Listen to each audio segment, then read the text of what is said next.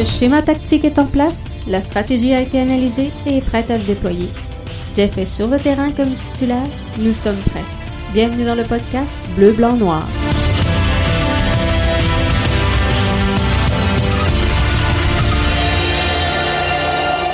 Bonsoir tout le monde et bienvenue au podcast Soccer Bleu Blanc Noir, l'édition du 18 janvier 2021. Jeff qui est là avec vous autres. Gros show ce soir. On a tout un panel. Euh, dernier podcast peut-être sur le rebranding de l'Impact de Montréal, maintenant connu sous le nom de Club de foot Montréal. Donc ça devrait être la dernière fois qu'on fait le tour du sujet, mais on va voir l'actualité et comment tout ça se déroule dans les prochains temps. Et euh, peut-être qu'on aura la chance donc de revenir sur ce sujet-là. Donc, un beau panel d'invités ce soir. On va avoir tantôt Stéphanie qui va joindre à nous, euh, Marceau euh, Blétard, Yannick Massicotte également qui se joindra à moi dans quelques instants. Amine un petit peu plus tard dans l'émission pour nous parler de cette transaction. Aujourd'hui, l'impact qui est actif et qui met la main sur un défenseur central on va regarder tout ça. L'archer disparu, terminé. Donc, euh, Maxi Urruti qui prend la direction de Houston.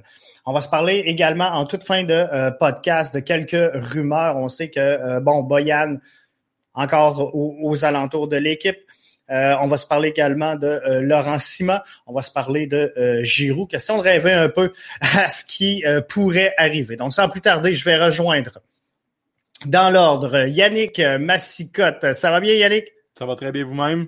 Good, ça va super bien. Bienvenue au euh, podcast. Marceau qui se joint également à moi. On va y faire de la place. Et euh, Stéphanie qui euh, devrait se joindre à nous dans quelques instants. Ça devrait pas être très, très long.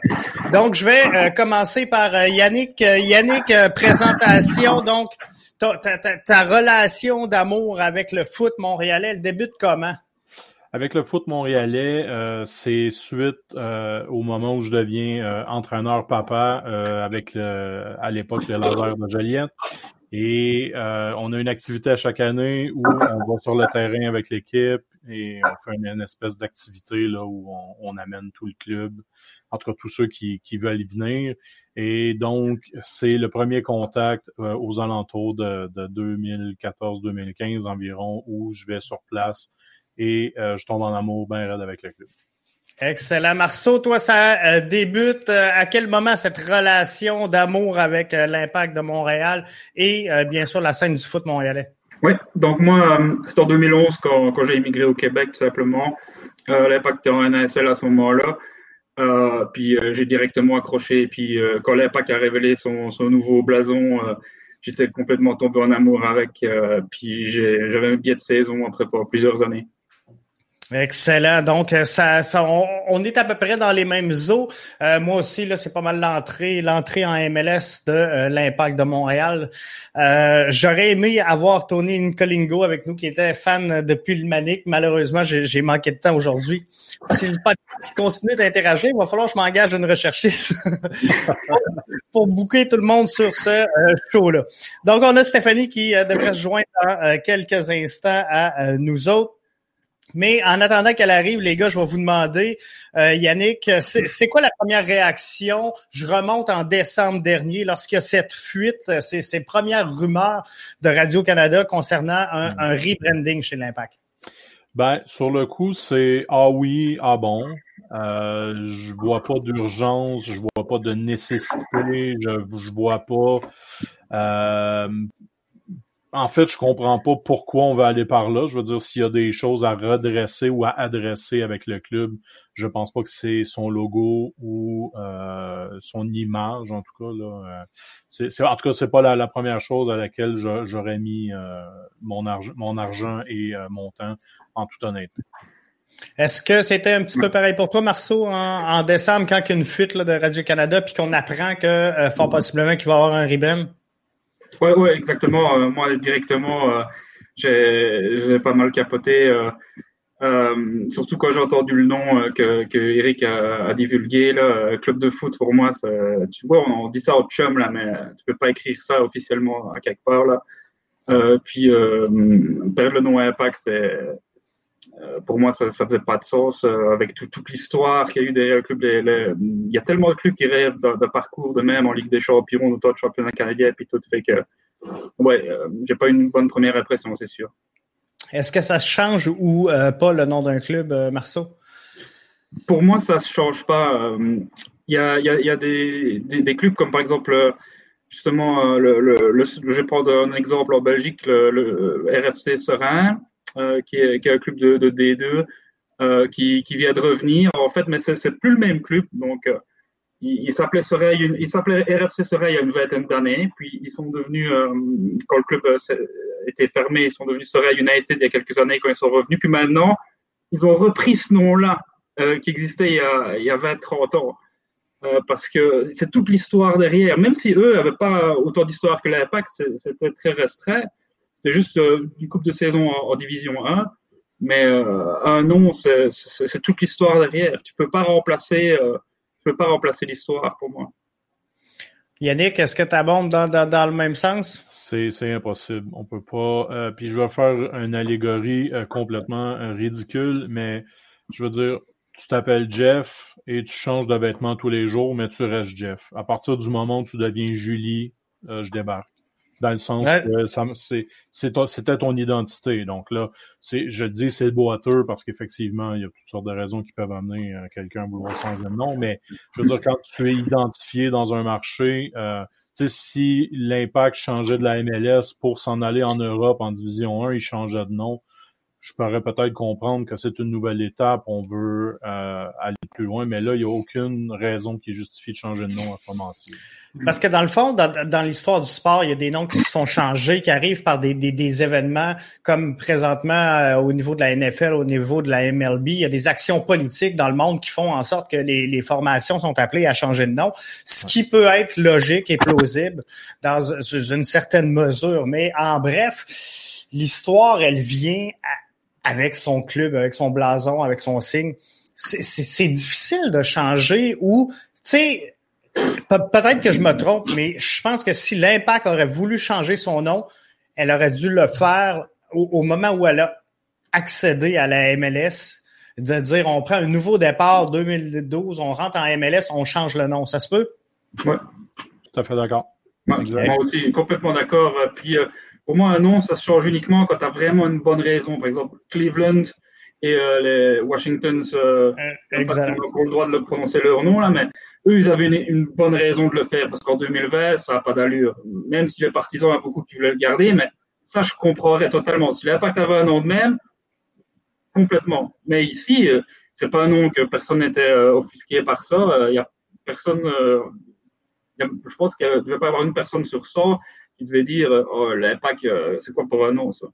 Euh, Dans les, les... Oui, vas-y, Yannick. Je voulais juste dire, s'il y avait un piège avec le nom de l'impact, c'est que lorsque tu as un nom comme ça, si tu ne pas la marchandise, c'est facile d'attirer les, les, les, autres à se moquer de toi.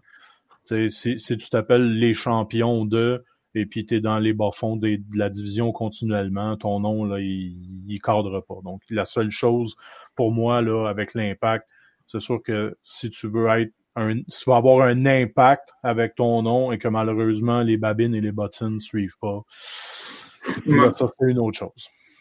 Euh, pour moi, justement, ils, avaient beaucoup de, de, de réussite sur le terrain. Ils ont eu beaucoup, beaucoup, beaucoup de réussite sur le terrain. Le problème, euh, selon moi, c'est qu'ils ne remplissaient pas le stade. Et c'est là où la réussite n'était pas là. Donc, euh, pour moi, c'est ça qui a, qui, a, qui a initié le changement de nom. Si le stade avait été rempli à chaque match, je suis pas mal certain que le, le nom serait toujours l'impact. Et, et, et c'est un peu ce qui a amené justement ce, cette modification-là. Euh, Est-ce que c'est le sportif ou le, le, branding le plus important dans une, une entité de soccer? Moi, je pense que euh, c'est la performance qu'on va livrer sur le terrain. Mais ce que j'ai senti de la présentation qu'on m'a fait jeudi dernier, c'est que le branding prend la, place par-dessus le sportif. Est-ce que est-ce que c'est de un ce que vous percevez et de deux est-ce qu'un est plus important que l'autre? Marceau? Euh, oui, absolument. Pour moi, euh, c'est clair que c'est ce qui s'est passé sur le terrain qui, qui apporte le, branding ici. Mais en plus, le, le, le, problème, selon moi aussi, c'est que le branding n'était pas mauvais. Tellement de gens adoraient ce blason. Je vois vraiment pas pourquoi. Pour moi, il faut un reset pour essayer euh, de, absolument de, de, faire de quoi. Mais euh, il n'y en avait pas besoin. Même le branding, tu peux pas dire qu'il. En tout cas, c'est quelqu'un qui va me dire qu'il n'aimait pas ça, je veux bien, mais je vois pas comment. Le, blason a été élu le meilleur euh, blason en, 2017 par euh, Fox Sports. Il n'y avait pas besoin de changer ça. donc je comprends pas vraiment. Yannick, ton, ton point de vue? Encore une fois, je vais faire une comparaison qui peut être un peu boiteuse. Est-ce qu'on préfère avoir un club qui arrache tout avec un nom qui peut-être va laisser certaines personnes sur son appétit ou aller comme euh, Eugénie Bouchard, la, professionnelle de tennis, qui euh, est son propre branding, si on veut. Euh, euh, elle est sa carte d'affaires. Et euh, à ce niveau-là, on la voit sur euh, Instagram ou des choses comme ça. On la voit partout. Elle est jolie, elle est à la mode. Tout, tout le monde se l'arrache. Par contre, sur le terrain, les, les, les, performances, malheureusement, sont pas là pour toutes sortes de raisons. Donc, est-ce que c'est ce qu'on veut? Est-ce qu'on veut avoir des beaux chandails, un beau nom, un beau branding? et puis une équipe qui fonctionne pas ou à l'inverse? Donc moi, je pense que le, logo était déjà très bien. Euh, peut-être que le, la devise tous pour gagner, ça, ça faisait pas l'unanimité, effectivement. Peut-être que ça, ça aurait pu être quelque chose qui aurait été intéressant de dire, ben regardez, on, a changé de philosophie, voici mm. la, nouvelle devise. Euh, je me suis jamais caché, j'ai toujours aimé beaucoup celle des Reds. Je veux pas copier celle des autres, mais quand ta, devise, c'est euh, tu ne marcheras jamais seul, tu ne seras jamais seul dans l'adversité. Ben, je trouve qu'il y a un message là-dedans qui est très intéressant. Euh, ça aurait pu être seulement ça. Est-ce qu'on avait besoin de tout sacrifier? Je ne pense pas. Parce que euh, ce que j'ai senti justement dans la présentation de jeudi dernier, c'est que euh, on voulait faire un move pour aller vendre le brand club de foot Montréal et non pas à, aller vendre le projet sportif. Je pense pas qu'il y ait de problème avec le projet sportif et je pense que euh, le, club de foot Montréal se dirige dans la bonne direction euh, présentement de toute façon à ce niveau-là. Par contre, euh, en, allant chercher ce, branding-là, ce que j'ai ressenti, c'est qu'on disait l'image de l'impact, oui, elle est belle, mais euh, casual, les gens, monsieur et madame tout le monde, à tous les jours, ne portent pas le vêtement de, de, l'impact. Donc oui, on va des maillots euh, pour les, les, jours de match, pour les enfants, pour les jeunes qui jouent, mais dans la vie de tous les jours, les gens ne portent pas la marque de l'impact de Montréal. Et c'est là que j'ai senti qu'on a essayé de faire une percée, mais j'ai de la misère à faire le lien entre le soccer et faut porter le survêtement de l'impact de Montréal. je me trompe-tu ou c'est comme ça que moi je l'ai perçu euh, jeudi? Mm-hmm. moi, j'ai perçu de la même façon aussi. Euh, c'est clair qu'ils cherchent le, marché casual. Euh, selon moi, en tout cas, c'est le marché aussi hipster. Là, euh, mais euh, est-ce que c'est cette partie de ces gens-là qui vont au stade? OK, ils vont aimer peut-être acheter un chandail ou deux qui, qui vont garder dans leur, euh, dans leur penderie pendant des années, mais je pense pas que c'est ces gens-là qui vont en masse au stade, encore une fois, ni comme moi les Européens. Euh, c'est une très petite minorité. Euh, il faut vraiment aimer le, le, supporter le club local. Hein pense qu'ils vivent vraiment, ils n'ont pas compris leur marché, selon moi.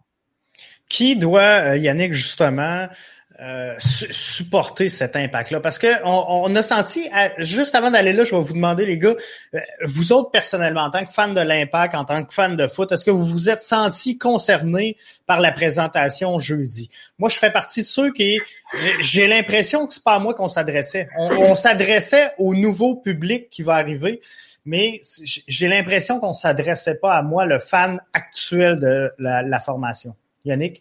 Ben non, ça c'est ça c'est clair. J'ai énormément aimé euh, la partie où euh, on incluait euh, nos frères autochtones, où est-ce qu'on leur faisait de la place, où est-ce qu'on a même poussé ça jusqu'à le, faire dans leur langue. Ça, ça j'ai vraiment beaucoup aimé ça. Moi, je suis un gars qui est très très inclusif. ça, il y a pas, y a rien à discuter là-dessus par exemple, ce que je trouve triste. Puis c'est pas juste l'impact qui fait ça. Je pense que dans tous les, les commerces, les commerçants, quand on fait une certaine publicité, on oublie le client qui est là depuis toujours pour nous. Puis on, va continuellement faire des cadeaux euh, pour le nouvel arrivant. Donc, toi, ça fait 10 ans que tu viens acheter chez nous, tu as acheté 5000 pièces de marchandises, mais je vais donner un chandail à 150 pièces à quelqu'un qui reviendra jamais, que j'ai jamais vu. Puis, euh, et, et, ça, je trouve ça euh, aberrant.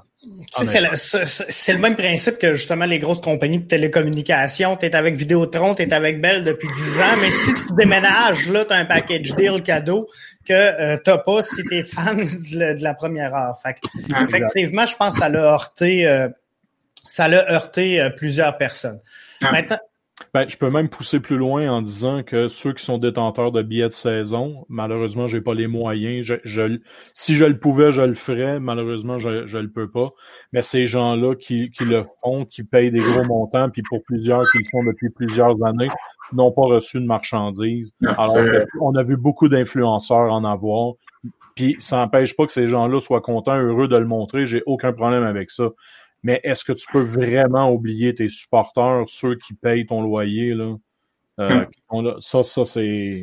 Ça, c'est une disgrâce. selon moi, c'est un manque de jugement aussi. C'est un manque de jugement complet de la part de, de l'impact du, du, CF. Là. Euh, ceux qui payent tes billets de saison, ils donnent des centaines de pièces chaque année euh, et, et, tu leur envoies même pas un foulard en plus, eux, ils auraient, peut-être montré ça partout sur Twitter. Euh, ils auraient fait de la publicité en masse. Là, maintenant, on t'envoie ça juste à quelques influenceurs pour écœurer le monde. Ils ont fait juste une chose avec ça, c'est écœurer le monde. Je suis content pour ceux qui ont reçu leur, leur gear. Très bien pour eux, c'est beaucoup de bonnes personnes, mais ça a écœuré le monde. C'est pas qu'est-ce qu'ils pensaient?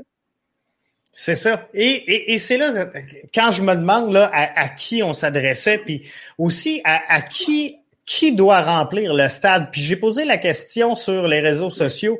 On va juste regarder. Euh, ça sera pas très long. Ici, une question intéressante. Qui doit remplir le stade Saputo? Et, et voyez-vous que les réponses sont quand même mitigées? Les Montréalais à 19% les Québécois à 33 les fans de soccer à 32 les fans de foot à 14,7 euh, Donc, il n'y a pas une réponse qui se démarque du lot.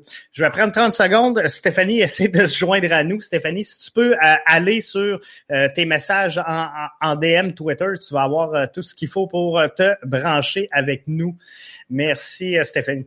Donc, il n'y a rien qui se démarque vraiment comme réponse euh, là-dedans. et euh, moi, j'ai senti que l'impact, son besoin, c'est de sortir de Montréal. L'impact avait besoin de viser plus grand et avec le, blason, Marceau, que tu portes présentement, euh, la fleur de lys, le, bleu, on était la formation québécoise de, la MLS.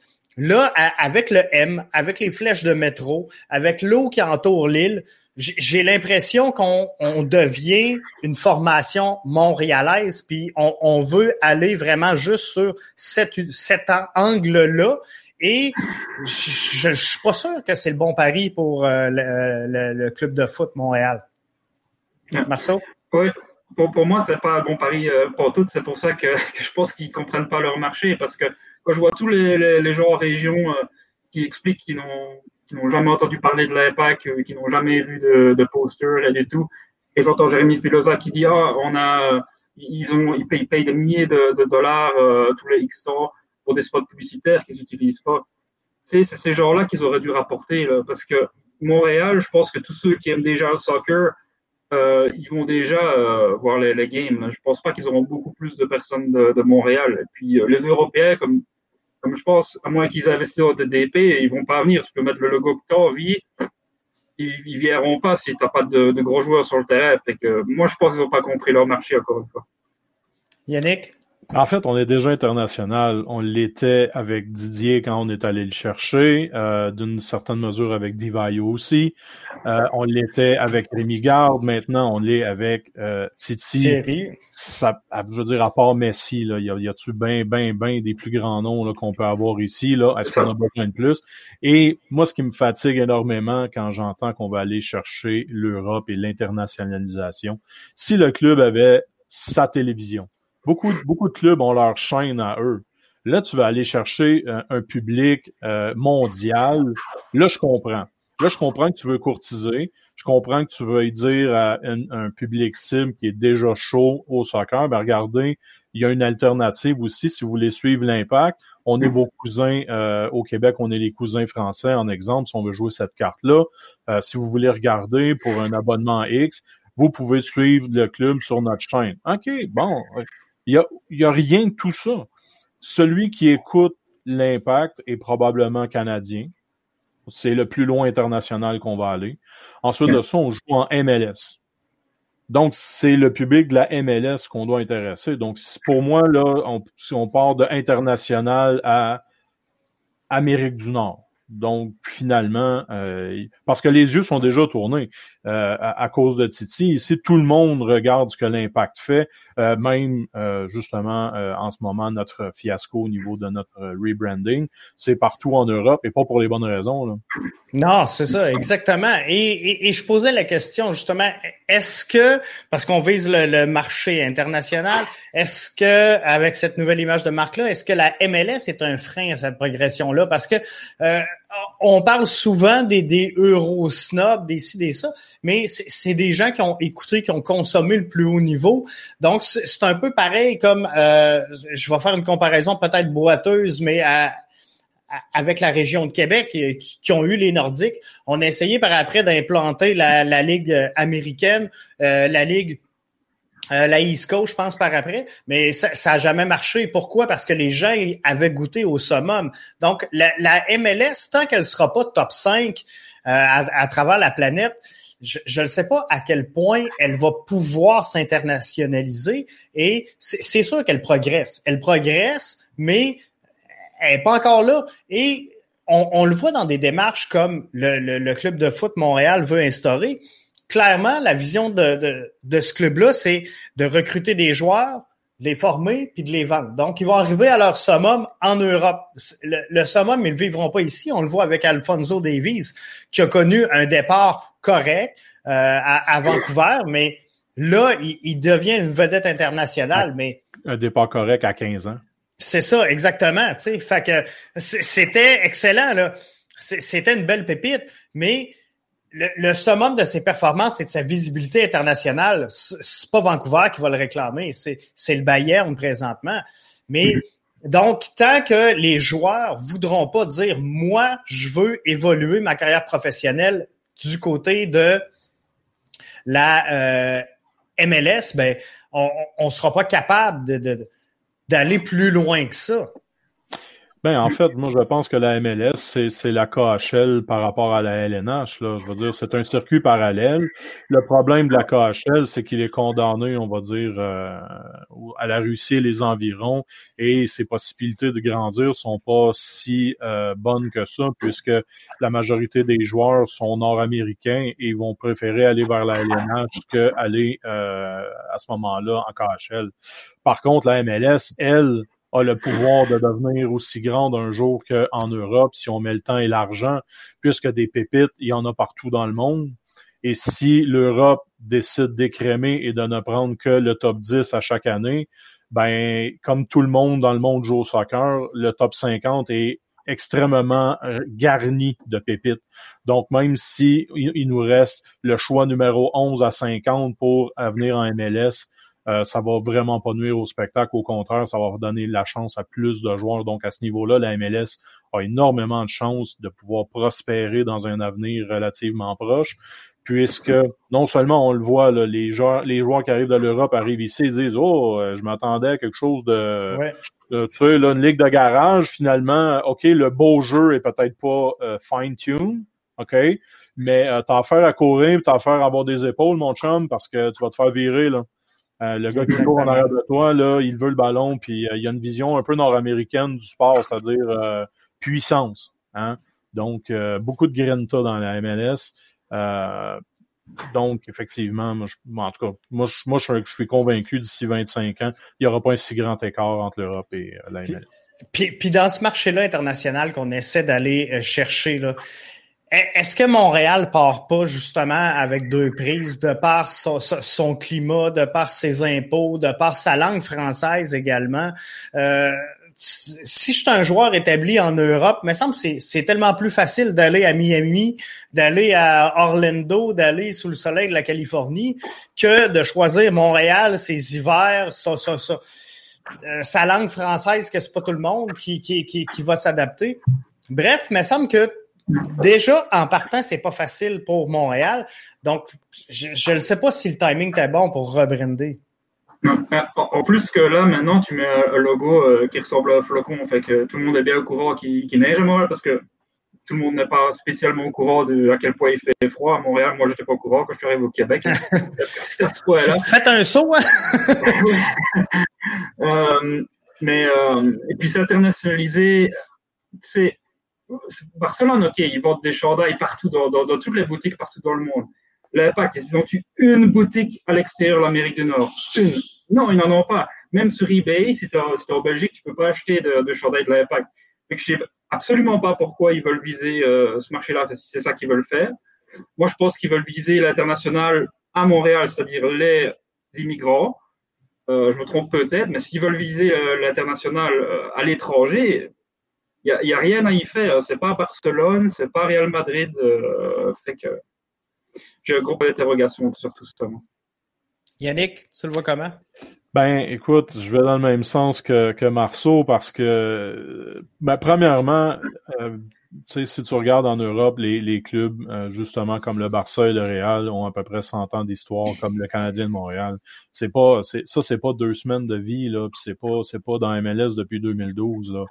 Euh, il y a des générations qui sont nées et qui sont mortes euh, pendant le règne de ces équipes-là. Alors, on ne pourra jamais se comparer à ces, à ces clubs-là. -là, c'est impossible. Par contre, si on veut bien faire les choses chez nous, moi, je pense, ce qui est important de faire pour commencer, là, avant de, de, de peinturer le salon pendant que la maison brûle, euh, c'est d'installer sur le terrain une équipe qui est prête à jouer en MLS 2021 et non pas dans un, un, mauvais film de 2014 là, euh, quand j'entends les rumeurs dernièrement qui veulent nous ramener euh, M. Laurent Simon, j'adore l'homme. Je, je, veux qu'il reste au Canada avec sa famille. J'espère sincèrement qu'il va être heureux puis que ces gens-là vont, vont, vont, avoir tout ce qu'il faut. Mais là, on parle de business. Est-ce que je veux mettre M. Simon sur le terrain en ce moment? Non, non, non. Alors, Est-ce que, euh, je vais poursuivre avec toi, est-ce que le timing est bon pour euh, instaurer ce, ce, rebranding-là? Parce que euh, là, présentement, là, on le sent un peu partout, ça passe plus ou moins. Je dirais même que ça passe pas euh, pour plusieurs.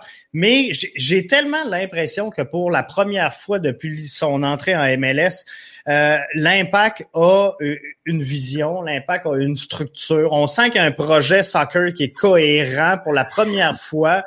On vient de laisser partir Routi.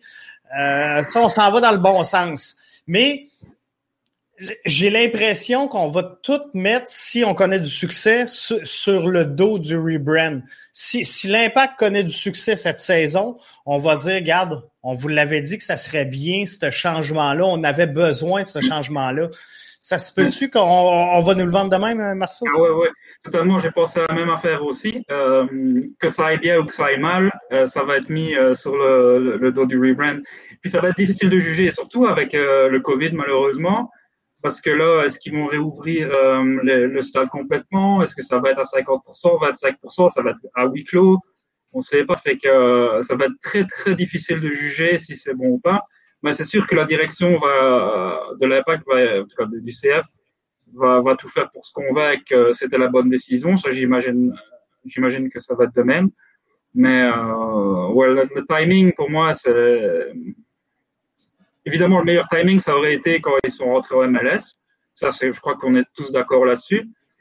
Euh, là, faire maintenant, euh, en pleine pandémie, euh, moi, je suis pas sûr, hein, vraiment. De toute façon, effectivement, c'est sûr que si les succès du club arrivent, et ils vont arriver, puisque avec M. Olivier Renard, qui fait un excellent travail et qui tire les ficelles par en dessous de façon magistrale en ce moment, il arrive à mm. faire des choses, je trouve, extraordinaires et on n'en parle pas beaucoup. Ça passe un peu sous le radar.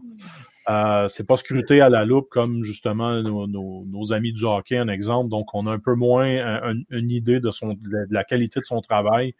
Mais c'est certain que si ce gars-là reste en poste euh, 5, 6, 7 ans, l'image du club va exploser euh, par les succès qu'on va avoir parce que effectivement il y a du fleur puis je pense qu'il s'y prend de la bonne façon pour développer le marché.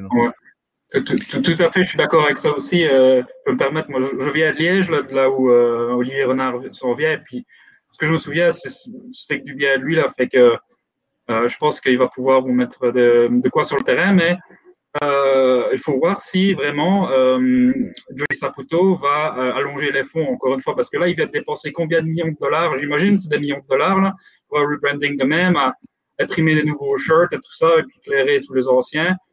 Fait que, est-ce qu'il va, après avoir allongé tout cet argent-là, allonger pour des gros DP, euh, est-ce que Olivier retrouve, est-ce qu'il va pouvoir suivre? S'il peut, ok, peut-être qu'il va à ce moment-là, euh, le, rebranding euh, avoir du succès, malgré que, bon, vous savez, moi, je suis contre, mais ça se peut que ça réussisse malgré tout.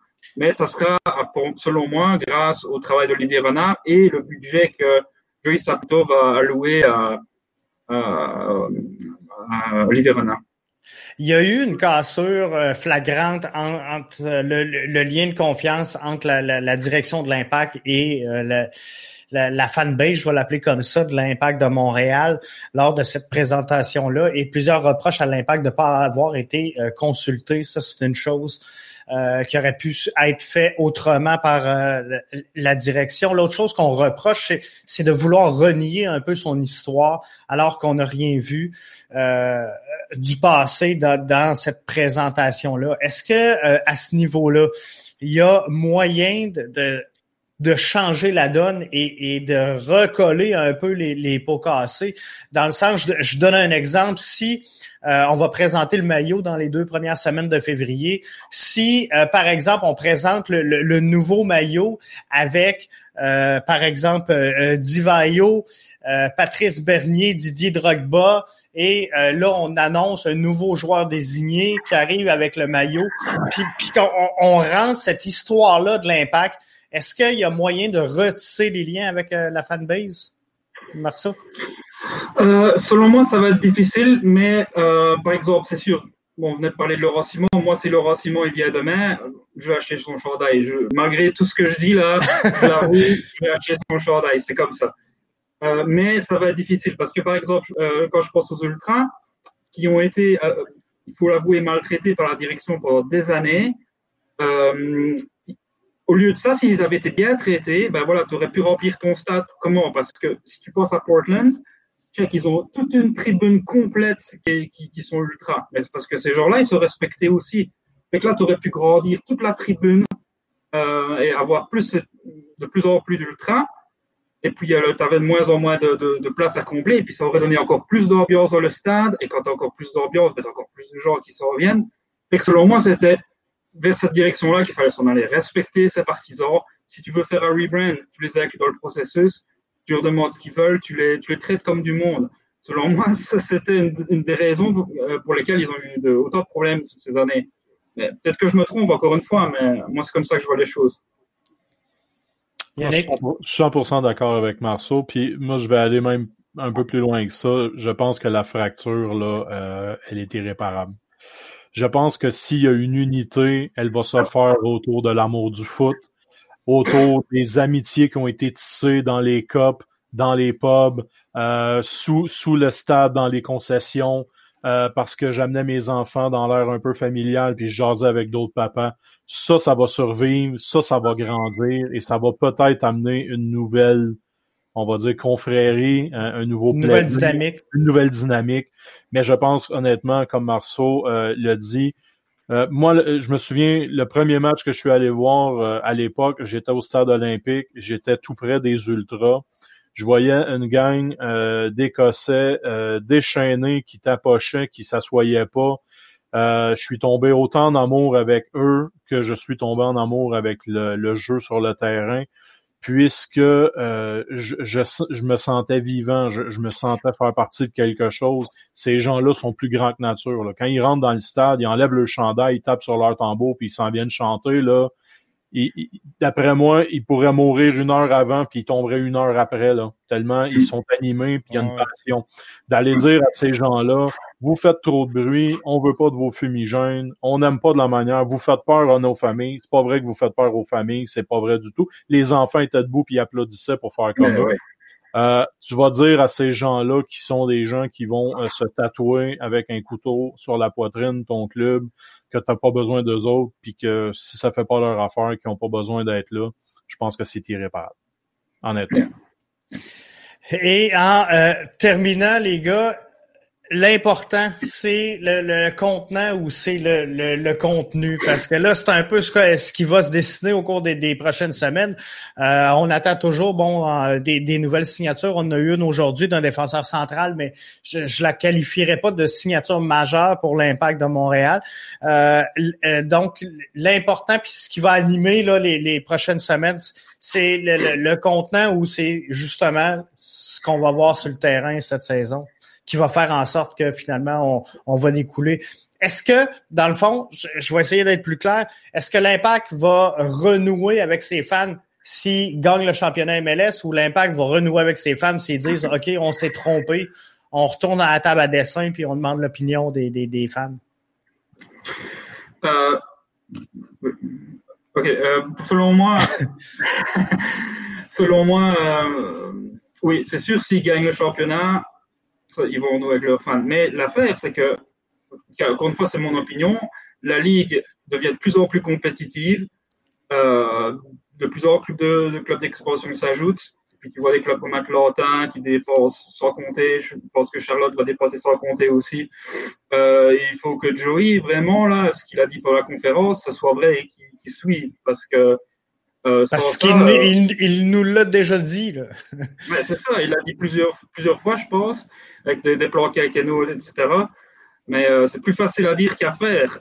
Parce que même si tu amènes des joueurs, même avec plusieurs DP, c'est vraiment une ligue très, très, très compétitive à ce avec le plafond salarial. en plus, c'est beau de dire ça, mais comment est-ce qu'il peut en être sûr C'est pas lui qui, qui, va mettre le ballon dans, le fond des filets. Avec tout le respect que j'ai pour jouer Saputo en passant, c'est un homme que je, c'est presque un, semi-héros pour moi et c'est lui qui a amené le, soccer euh, à Montréal, euh, au Québec. Fait que il est, je, déteste le critiquer là, mais il faut avouer qu'en ce moment, euh, je pense qu'il a pas, il pense pas vraiment à, ce qu'il fait. Yannick? Ben, pour moi, au niveau du contenant du contenu, si on sort du foot, ça va être peut-être plus facile à comprendre. Euh, je comparais ça à la restauration. Moi. Si tu mets des millions en devanture et qu'une fois que je m'assois et que je mange, euh, c'est des croquettes euh, sorties du congélateur là, avec la, la bande de 74. Il y a quelque chose. regarde, tu vas tu vas t'asseoir chez Schwartz, tu as 20 places assis, euh, le restaurant, tu regardes ça de l'extérieur, il n'y a rien qui t'appelle. Tu manges là-dedans. Il est connu internationalement pour la qualité de son smoke meat. Alors, si je ramène ça à mon club, s'il vous plaît, mets-moi un club sur le terrain qui est prêt à mourir pour mon pour mon chandail, qui veut la mettre dedans. Euh, donne-moi euh, de l'argent pour être capable de garnir cette, cette, cette équipe-là. Puis ensuite de ça, le nombre, puis tout ça. Puis d'ailleurs, je, je voudrais faire juste un, parce que je viens de penser à ça. Tu sais, on parlait du, du rebranding tantôt. Oui. pourquoi est-ce qu'on n'a pas juste été avec des logos, euh, on va dire, alternatifs, si on voulait vendre la marchandise? Hein? On Un troisième gilet. Ouais, exact. Tu sais, puis juste dire bon, ben tu regarde, on change. Euh, euh, justement, on veut faire une ligne un peu plus jet set, corpo, hipster, whatever. Et puis là, engager des designers pour prendre ce qu'il y a déjà, en exemple du logo de l'impact, et isoler peut-être certaines choses et là créer une ligne spécialement pour vendre la marchandise. Ça empêche rien. Je veux dire, donc, ça prend une équipe gagnante sur le terrain, puis là, peut-être qu'on va pouvoir penser à, euh, penser à parler de pardon. Tu, parlais euh, quelqu'un qui mouille son maillot et qui va mourir pour son club. Euh, Yannick, moi, je te dis, Laurent Simon, là, prends-le, il va donner tout ce qu'il a jusqu'à sa dernière ah, blessure. Je, je, je connais l'homme. Je, je, suis un fan de Laurent Simon. Je suis un, mais tantôt, je parlais comme, on, va dire, un businessman. Mais si on fait un parallèle en ce moment, regardez là avec euh, Samuel Piet. C'est un des joueurs qui est le plus aimé. C'est pas le plus talentueux, c'est pas le plus flamboyant, mais il est efficace, il se donne à 110 000% puis je suis certain quand il sort du terrain, là, euh, il s'en va pas faire la fête jusqu'à 4h30 du matin. D'après moi, il cogne des clous là, dans l'auto ou dans l'autobus parce qu'il a, il a tout laissé sur le terrain. Et c'est des gens comme ça qu'on veut avoir. En, en, terminant, les boys, on est encore tout un peu fâchés, un peu sous le choc, là, malgré tout, de, de, de ce rebranding-là. Mais demain matin, la pandémie est finie. Est-ce qu'on se croise au euh, stade Saputo? Marceau? Ah ben moi, ce sera pour le moment, ce sera cette année, en tout cas, à Charlotte. Mais oui, j'irai voir les games. Ah oui, c'est vrai, c'est, hein, c'est vrai, parce que je voulais le préciser. Marceau, il est, il est à Charlotte présentement, c'est ça, hein? Ah oui, tout à fait. Donc, euh, mais quand, le, quand le, le, le CF va s'en venir ici, oui, j'irai les voir avec mon chandail de l'impact. Mais euh, je l'avoue, là, euh, mais oui, on, peut se croiser. D'ailleurs, j'ai des chums du Québec qui ont prévu de faire un road trip, excusez-moi l'expression, de, de s'en venir ici. Fait qu'on ira probablement, je, je leur fais coucou d'ailleurs, Johan et, et Gepetto. fait que, oui, je, je, je, serai là et puis on va, on va espérer qu'il gagne. Excellent. Yannick, tu vas être là? Et moi, c'est sûr que je vais être là. J'y vais euh, trois ou quatre fois par année. J'ai, j'ai, toujours le, je caresse toujours le projet d'avoir mes billets de saison. Et c'est pas pour faire plaisir à Joey, là. C'est parce que j'aime mon club, c'est parce que je veux les encourager et c'est parce que quand je vais euh, au stade Saputo, je me sens comme chez moi. Malgré que je suis peut-être pas désiré autant que je le crois, mais je me sens quand même chez moi. c'est un, un, peu ça. Fait que je vais prendre le temps de vous remercier, les gars, euh, d'avoir été avec nous ce soir. On poursuit dans euh, quelques instants avec Amine, donc euh, restez euh, bien branchés. Et à vous deux, les boys, je vous dis à la prochaine. Merci, bye bye. Merci. Bye bye. C'était donc euh, Yannick Massicotte et euh, Marceau qui étaient là avec nous dans cette émission sur le changement d'image pour l'impact de Montréal. Je vais aller euh, à l'instant donc, rejoindre Amine, ça devrait pas être très long. On va se parler un peu des de, de, cette transaction-là aujourd'hui. L'impact qui met la main sur un nouveau défenseur central. Et normalement, Amine devrait être avec moi au bout du fil. Salut Amine, ça va bien? Ça va bien, Jeff, et toi? Ben oui, ça va super bien. Donne-moi 30 secondes. Je semble ne pas t'avoir. Ah, oui, ce sera pas long. J'arrive dans 30 secondes. OK, je suis là. Donc, euh, l'impact qui met la main sur Aliash Struna. C'est comme ça qu'il faut que je le prononce? Exact. Moi aussi, je savais pas trop comment le prononcer, mais maintenant, euh, dans les communiqués de l'impact, ils donnent la prononciation euh, exacte. Là, c'est A-L-J-A-Z, mais ça se prononce vraiment Aliash, comme tu l'as dit. C'est vraiment bien, par exemple. ça, là, de, on, on, fait beaucoup de reproches à l'impact de Montréal dans les derniers temps, au CF Montréal, mais le fait qu'on nous, euh, nous, nous offre la prononciation des, des, des noms, dans les communiqués de presse. C'est euh, très, très euh, apprécié. Exact. Je voulais te parler avec toi, Amine, parce que je pense que c'est un joueur que Struna, tu, tu, avais déjà, sans dire dans la mire, mais que tu avais surveillé. Et, c'est un joueur qui était quand même relativement convoité jusqu'à dernièrement. Exact. moi, il y a une semaine, j'avais lu un article comme quoi il y avait l'équipe de Croton en Serie A italienne qui était intéressé à ses services. Donc dans ma tête, euh, il s'en allait en Europe pour euh, une petite somme parce que faut pas oublier que Houston ils ont juste payé 500 000 pour l'avoir euh, en 2019. Donc il faut pas s'attendre, il vaut pas un million non plus.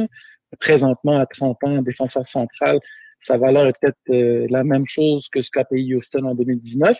Donc, quand j'ai vu ça, pour moi, c'était pas un joueur qui était sur le marché des, échanges. Mais je me suis rappelé à un moment donné que j'avais eu un échange sur Twitter avec Ali Kizarmis, qui avait à un moment donné, euh, on parlait des, ça prenait un défenseur euh, vétéran pour euh, compléter la, défense actuelle, avec l'arrivée de Kamal Miller, puis avec Banks et Camacho qui étaient déjà là. Puis quelqu'un, Ali Kizarmis, il a parlé de Strona, puis moi, je viens de relire tantôt qu'est-ce que je lui avais répondu. J'avais dit c'est un bon joueur, mais il prend une place internationale et, son salaire est élevé. Puis là, aujourd'hui, là, c'est exactement ce qui s'est passé. Là, c'est euh, dans le fond un échange de, de Struna pour Montréal. Mais ce que je trouve bien, c'est qu'on a eu le, le, le, spot international dans l'échange. Donc, on n'a pas eu à payer 175 euh, 000 pour avoir une place internationale. Puis en plus de ça, chose à laquelle j'avais pas pensé le 20 décembre dernier, là, quand, quand j'ai eu cette discussion, euh, ben, en plus de ça, on a réussi à échanger un joueur avec un gros salaire comme Moruti. Donc, euh, honnêtement, euh, on peut rien dire. C'est sûr que euh, quand tu fais un échange, tu échanges des problèmes aussi. Là. Il y a toujours un, plus ou moins, mais c'était inespéré pour moi de voir euh, aujourd'hui échanger. Là. Euh, honnêtement, c'est une grosse surprise. C'est là que je voulais t'amener. Euh, on, était plusieurs, on se fera pas de cachette, à souhaiter le départ de, de, de Maxi Urruti, sans dire à souhaiter le départ, mais à espérer qu'on trouve preneur pour euh, Maxi Urruti, qui a quand même euh, rendu certains services, mais je pense que la hauteur de, son contrat euh, n'était pas ex avec la, hauteur de ses performances. Donc, ça devient, ça devenait un poids pour le, club de foot Montréal et on devait se départir de ce contrat-là. Mais sincèrement, compte tenu de la teneur de ce contrat-là, je pensais, je pensais pas qu'on s'en débarrasserait aussi facilement. Moi non plus. Honnêtement, j'ai tantôt j'étais dehors, puis à un moment donné, je reçois euh, deux messages en DM. Puis là, je vois le premier message, c'était, euh, je pense, un, journaliste de Houston qui parlait d'un échange. Moi, je pensais que c'était juste une rumeur. Mais 15 minutes après, je reprends mon téléphone, puis je me rends compte que c'était déjà fait. Et on dirait qu'il n'y a pas eu de, de préavis. C'est-à-dire que d'habitude, on entend parler que tel joueur est sur les marchés d'échange. Il faut dire que il y a à peu près euh, 4-5 jours, j'avais posté sur Twitter une photo de Urruti en Argentine avec Piatti puis avec euh, Fernando Barrades qui est l'avocat en droit sportif qui l'avait aidé à, à, prolonger son contrat à Montréal. Puis là, chacun avait sa théorie. Il y en a qui disaient ah mais euh, Urruti euh, est en train de convaincre Piatti pour revenir à Montréal. Puis moi, je pensais que c'était Urruti qui voulait s'en aller en Argentine. parce que on avait c'est ce qu'on pensait. C'est ce qu'on pensait que, qui, allait se passer. Mais j'aurais jamais pensé que Urruti allait être échangé en MLS. Moi, dans ma théorie, c'était vraiment il s'en allait en Argentine, puis que on négociait avec lui pour racheter son contrat, parce que je voyais pas d'autres possibilités. Donc, euh, le fait qu'on réussisse à faire un échange, puis de de, de plus avoir son salaire euh, pour 2021, c'est une bonne chose. Quoique, quand je te disais tantôt, il y a des plus et des moins à tout, Struna est quand même sous contrat jusqu'en 2022, alors qu'Urruti était sous contrat jusqu'en 2021. Donc, tu prends un an de contrat en plus, mais au pire, si ça fonctionne pas en 2021, il y a toujours des solutions. On a vu euh, avec différents les échanges, on peut le revendre en Italie, en Série A, en Série B pour un petit montant peut-être, mais au moins on peut se débarrasser de son salaire. Donc, d'une façon ou d'une autre, je le vois d'un œil positif. Euh, ah. c'est quand même une très très bonne nouvelle. Parce que là, c'est quand même un, bon joueur, un bon défenseur à 6 pieds 2, c'est quand même une, bonne taille. Là. Il devrait être en, mesure de prendre des têtes un peu devant le but. Euh, et, ça, c'est une bonne chose. Je pense qu'on avait quelques difficultés là sur les, les, corners à aller au contre quand il était dans, dans, les airs. Oui, Donc, je pense il y a ça, il y a le joueur. Hein. C'est sûr que c'est important. Oui. Fait que je pense que c'est ça fait partie aussi de son ADN et, quand on décrit ce joueur-là, je pense que c'est un joueur qui est très physique, euh, de ce que j'ai cru comprendre.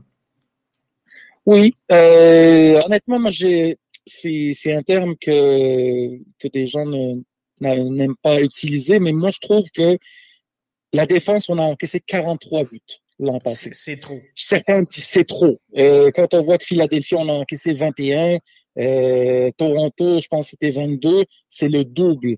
C'est-à-dire, il y a un problème. C'est quoi le problème? Est-ce que c'est parce que euh, Wanyama ne faisait pas la job défensivement en tant que numéro 6? Euh, ben, L'an d'avant, c'était Piet, on sait, donc il y a eu un changement à ce poste-là. Est-ce que c'est les quelques bourdes de Camacho qui nous ont coûté autant? Je pense pas. Moi, je pense que c'est une accumulation de plein de facteurs, dont le manque d'expérience.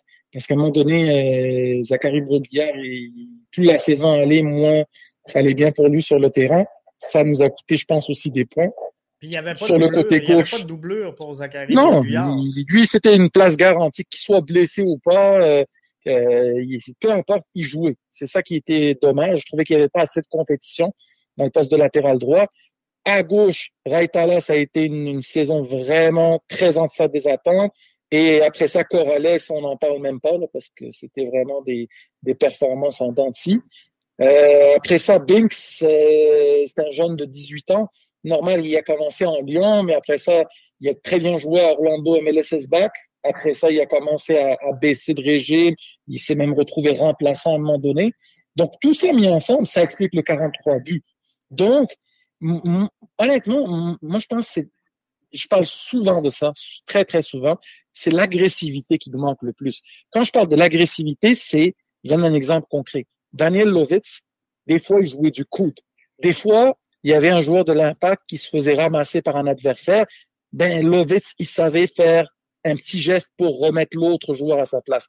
C'est des petites affaires qui, qui passent inaperçues, mais qui, d'après moi, comme on, leur poids dans une équipe. On est, je me rappelle, je pense, c'est, c'est Sidney Foucault qui en parlait, ou, euh, ou Nilton, je me souviens plus, mais en tout cas, euh, cette équipe manque de vice. On n'est pas assez vicieux. Tu sais, on n'est pas assez. On, mettons que l'arbitre a le dos tourné, on fait une petite affaire, pas pour avoir un carton rouge, on s'entend là, mais juste pour euh, l'adversaire et sa place. Dans sa Exactement. C'est ce qu'il faut.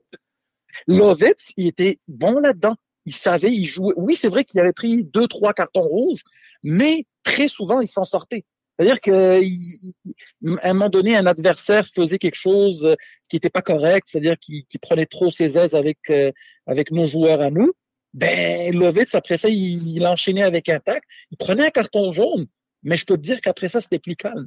Au niveau de la défense, l'ailier qui, qui commençait à, à, profiter de la situation, ben, il se souvenait que Lovitz était là, puis que un petit coup, un petit coup de coude, c'est vite arrivé. Fait que ça, puis Cabrera, on s'entend que Cabrera, personne ne s'ennuie de, de, Cabrera, mais c'était un joueur agressif aussi. C'est cet élément-là que je parle. Il était un peu vicieux. C'est ce vice-là qui nous manque. Même, tu je, dans les, quand je parle de, de vice ou d'agressivité, c'est même au niveau de l'arbitre pour protester, pour chialer devant l'arbitre. Il y a personne, on dirait, dans l'équipe. Ben, Lovitz, là, des fois, tu, le voyais, là, il commençait à parler à l'arbitre, ça rentrait dans sa tête, ça avait un peu un impact au niveau de, de ses décisions euh, d'une manière indirecte, là, mais on, on sentait qu'il c'est un joueur qui, qui, qui, essaie de jouer dans la tête de l'adversaire et de l'arbitre. Oui, c'est ça. Ça que j'espère. On espère que Struna va amener du caractère et de l'agressivité. Je, je, euh, j'insiste là-dessus parce que si on a encaissé 43 buts, il n'y a pas une seule raison. Il y en a plein. Il y a Diop, il y a la défense, il y a le fait que les latéraux, on avait passé de compétition. Tout ça mis ensemble. Il y a le fait que Wanyama, il y a quelque chose qui fonctionnait pas euh, en tant que numéro 6. Tout ça mis ensemble, ça explique le 43 buts. Alors, c'est certain que ça, ça prenait un électrochoc. Là, on va aller chercher un, un, défenseur central de 6 pieds 2 avec des caractéristiques vraiment différentes de qu'est-ce qu'on a présentement. Donc, je trouve que c'est un risque, oui, mais c'est un bon risque à prendre d'après moi. Euh, au mieux, ça va être comme l'échange de, de Kyoto avec Cabrera. On va se retrouver avec une belle surprise. Puis encore une fois, au pire, ben, l'année prochaine, on pourrait s'en débarrasser. C'est qui va écoper. Euh, si ouais. ça, ça c'est bien. Cette année, ouais. j'ai senti euh, la, la, la, défensive de l'impact de Montréal beaucoup plus euh, stable à, à, avec quatre défenseurs en arrière. On dirait que tout le monde se sentait plus euh, en confiance parce que peut-être qu'on prenait plus large sur le terrain sur la même ligne. Mais euh, euh visiblement, si je regarde les, les, les acquisitions avec euh, avec Miller, Struna aujourd'hui et, et, Binks qui est là, ça se peut-tu qu'on se dirige vers un système vraiment à, trois défenseurs avec deux latéraux? On, on dirait qu'on semble vouloir se, se, désigner vers là. là. Ouais, j'y ai pensé moi aussi là, euh, en regardant l'échange, parce que c'est sûr que tout le monde, on s'attendait plus à une signature euh, de profondeur, style euh, Laurent Simon ou Fanny, ou un joueur dans ce genre-là. Mais là, on, on, prend une autre direction. Fait que c'est sûr que je suis d'accord avec toi. Quand on a joué l'an passé avec cinq défenseurs ou trois défenseurs trop, ouais. c'est là qu'on a encaissé le plus de buts. Les fois qu'on a encaissé quatre buts et plus, ça a souvent été avec cinq défenseurs. Maintenant, est-ce que l'entraîneur se dit qu'avec le profil de Kamal Miller puis de Struna, ça change la donne puis qu'il voit une potentiel de succès avec cette, cette tactique-là? Ça, je n'en sais rien. pour moi, honnêtement, ça a peu d'importance qu'on joue avec quatre ou cinq, en autant que ça corresponde aux qualités euh, des joueurs que tu as sous la main. C'est ça qui est le plus important. Peut-être que l'an passé, avec euh, Fanny, avec les, les joueurs qu'on avait en défense centrale, c'était ou peut-être avec aussi Raitala qui connaissait une saison très très difficile. Euh, ça correspondait pas ou ça marchait pas avec cinq défenseurs. Après, est-ce que cette année, il va essayer du 3-4-3, du 3-5-2 ou qu'il va rester avec la tactique qui a le plus marché, la 4-3-3? Ça, je n'en ai aucune espèce d'idée, mais c'est vrai que l'acquisition les, de Struna, ça nous donne un indice comme quoi peut-être l'équipe va aller vers une, une, stratégie avec cinq défenseurs, mais ça, ça ressemble à ça. C'est très, très dur. Ça ressemble ouais, à ça. Très, très mais, dur à déterminer. Mais, mais le premier feeling de, de Thierry Henry au, au, sein de l'Impact de Montréal à l'époque, c'est c'était le 4-3-3. Lorsqu'il est arrivé euh, oui. dans le camp d'entraînement, ils n'ont pas connu de succès, mais le, le, premier feeling de Thierry Henry était d'y aller avec une formation 4-3-3 qui a modifié par après, mais au, au départ, si, si, on se reporte au premier camp d'entraînement de Thierry Henry, c'est comme ça qu'on on l'a fait évoluer. Exactement, mais c'est en pré-saison, ça a tellement été catastrophique que quand on a commencé la CONCACAF Champions League, ben il a tout de suite changé, il a fait un 3-4-3, puis on est parti chercher euh, le bon résultat au Costa Rica, là, le 2-2, avec trois défenseurs centraux. Je me souviens, euh, Camacho s'était blessé, puis Waterman l'avait remplacé au bout de 20 minutes, là, puis on avait euh, pris l'avance 2-0, puis on a fini à 2-2, puis ça nous a permis de nous qualifier par la suite. Là. Donc euh, oui, c'est vrai que l'idée première d'Henri, c'était 4-3-3, mais ça a tellement pas marché en pré-saison qu'il a dû euh, se revirer de bord. Fait que je pense que Thierry Henry, il, la manière qu'il fonctionne, d'après moi, c'est il se dit c'est qui mes 11 meilleurs joueurs. Puis avec ces 11 joueurs que je détermine que c'est les 11 meilleurs que j'ai sous la main, c'est quoi la tactique qui fonctionne le plus? C'est pas je commence par un 4-3-3, qui je mets là-dedans? C'est c'est qui mes 11 meilleurs joueurs qui sont pas blessés, qui sont pas avec leur équipe nationale? Parce que faut pas oublier en 2021, il va y avoir beaucoup d'absences. Il y aura la Gold Cup, donc tous les joueurs canadiens, américains. Il y aura les, les éliminatoires de, des Jeux olympiques euh, de la, du 15 mars au 30 mars, là, avec euh, possiblement euh, 4-5 joueurs avec le Canada, les moins de 23 ans, plus Mihailovic avec les, les moins de 23 ans de, des États-Unis, ouais. voire Mason Toy, qui n'a pas été sélectionné pour le camp d'entraînement de, des États-Unis, mais euh, s'il arrive une blessure ou quoi que ce soit, ça se pourrait que lui aussi, il a, il a 22 ans, donc il pourrait aussi être appelé. Donc tout ça pour dire, aujourd'hui, on, on réfléchit avec les 23 joueurs qui sont dans l'effectif aujourd'hui, puis on se dit, waouh, il y a tellement de, de joueurs que euh, il peut se permettre de faire ci, il peut se faire Mais en réalité, on ne sait pas quand est-ce que la saison commence. On ne sait pas s'il va y avoir un lockout ou un arrêt de travail. Puis, quand ça va commencer, on ne sait pas les joueurs qui vont être disponibles, qui va être blessé, qui va être disponible, qui va être avec l'équipe nationale. Donc, ça va être un peu comme ça, d'après moi, toute la saison. C'est qui sont mes 11 meilleurs joueurs euh, avec ce que j'ai comme j'ai beaucoup de bons défenseurs. Présentement, tout le monde est là. Miller est là, euh, Camacho est là, euh, Struna est là. J'y vais avec trois défenseurs. Exemple. Ou l'inverse. Euh, Miller est avec euh, l'équipe nationale de, du Canada. Bon, je vais aller avec un 4-3-3. Euh, puis je vais mettre, mettons, Kiza à gauche, puis aller avec une, une autre tactique, avec euh, quatre défenseurs. Donc, c'est ce que j'ai remarqué en tout cas. En 2020, chez Thierry Henry, il y a dans sa tête c'est qui ses 11 meilleurs joueurs, puis il établit sa stratégie basée là-dessus à partir de là. Est-ce que, euh, selon toi, en terminant, Amine, est-ce que Struna, euh, son arrivée, ça ferme la porte complètement à un éventuel retour de, de, de Laurent Simon? On sait que plusieurs l'avaient mis comme peut-être grand frère, donc pas titulaire, mais euh, venir aider à, à, à, construire autour de cette jeunesse-là. Struna a quand même 30 ans, donc connaît un peu là, la, la, poutine la MLS. Euh, Est-ce que ça ferme donc la, la, la, porte à un éventuel retour de Laurent Simon avec le, le, le, club de foot Montréal?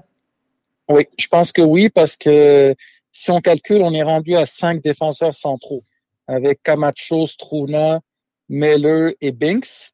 Tu rajoutes à ça Fayao, qui est encore dans l'effectif. Je parle même pas de Kishan Ferdinand là, qui peut jouer comme défenseur central aussi. Waterman. Donc euh, rendu là, euh, ça commence à faire euh, une bonne profondeur, on va dire. Mais euh, encore une fois, peut-être qu'au camp d'entraînement, il va avoir un, un, blessé dans les défenseurs centraux. Puis là, oui, peut-être que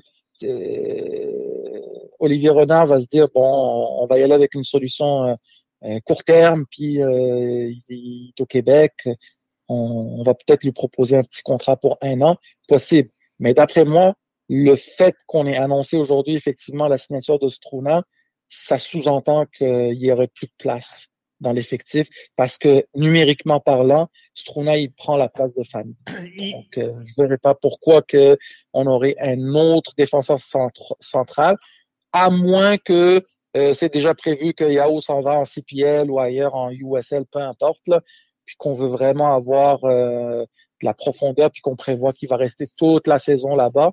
Mais encore une fois, d'après moi, au moment où on se parle, c'est pas la priorité du tout. Il, reste quoi présentement là chez l'Impact comme euh, sans dire comme besoin, mais comme marge de manœuvre? Il, y a deux postes de, joueurs désignés qui sont disponibles.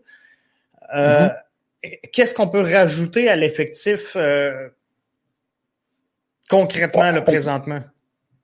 Ben, on peut rajouter un joueur offensif euh, capable de jouer euh, devant et dans les ailes. Donc, on a entendu parler que Marco Bustos, qui est en CPL avec Pacific FC, a intéressé deux équipes MLS. Est-ce que l'impact fait partie de ces équipes-là? Est-ce qu'ils vont vraiment aller le chercher ou l'inviter au camp d'entraînement, par exemple? ça, je n'en sais rien. Mais euh, je veux dire, euh, peut-être que Olivier Renard, euh, on a vu un peu la, tendance qu'il a eue dernièrement, c'est d'aller chercher des, des, joueurs en Afrique qui coûtent pas trop cher. Mustafa Kiza en Ouganda pour 180 000.